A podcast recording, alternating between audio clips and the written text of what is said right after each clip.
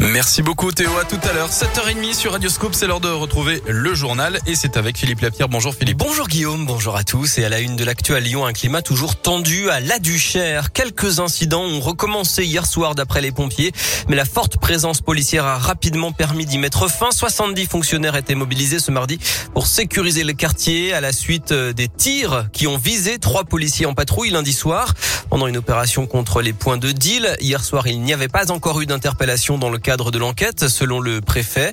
Et l'incident a suscité une polémique sur la vidéosurveillance. Le ministre de l'Intérieur, Gérald Darmanin, demande plus de vidéosurveillance. Le maire écologiste Grégory Doucet répond que 60 caméras sont déployées dans le 9e et qu'avec un total de 571, Lyon est l'une des villes de France les mieux équipées.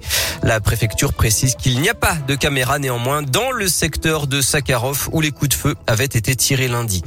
Dans l'actu à Lyon, la police lance un appel à témoins après un nouveau drame de la route. Une piétonne de 52 ans a été mortellement fauchée lundi soir quai Arloin dans le 9e.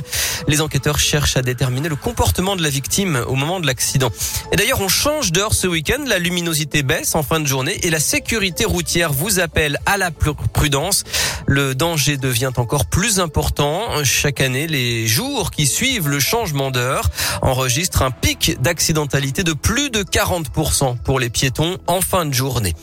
Il a reconnu au moins quatre bébés qui n'étaient pas les siens pour que leur mère puisse être naturalisée. Un homme de 57 ans a été condamné à 1500 euros d'amende dans la Loire, selon le progrès. Et puis reprise progressive des services après le blackout chez SFR. Lyon a été touché par une panne de l'opérateur hier. Certains clients n'avaient plus accès à Internet et d'autres ont été déconnectés. C'était une promesse de campagne des écologistes. L'encadrement des loyers s'appliquera dès lundi à Lyon et à Villeurbanne. Cette expérimentation obligera les propriétaires à respecter un plafond pour une première mise en location, pour un changement de locataire ou pour le renouvellement d'un bail. Ce loyer plafond va être fixé par arrêté préfectoral en fonction de plusieurs critères. L'objectif est de freiner la hausse des loyers pour pouvoir se loger sans avoir à s'éloigner toujours plus loin du centre-ville.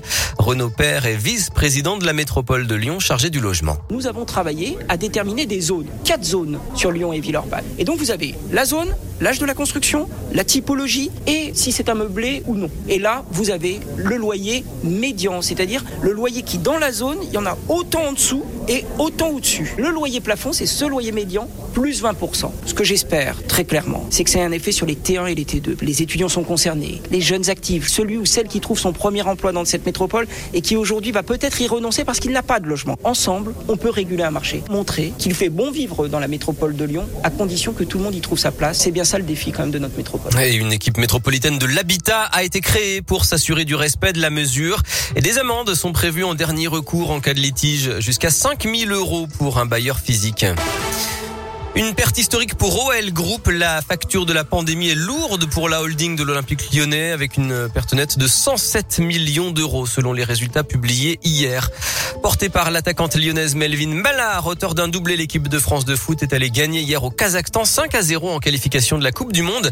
Et puis l'Euroleague sur OL TV. Bonne nouvelle pour les fans de basket. L'Olympique lyonnais et l'Asvel ont trouvé un accord pour diffuser sur la chaîne payante les 30 prochains matchs du club Villeurbanais dans la européenne.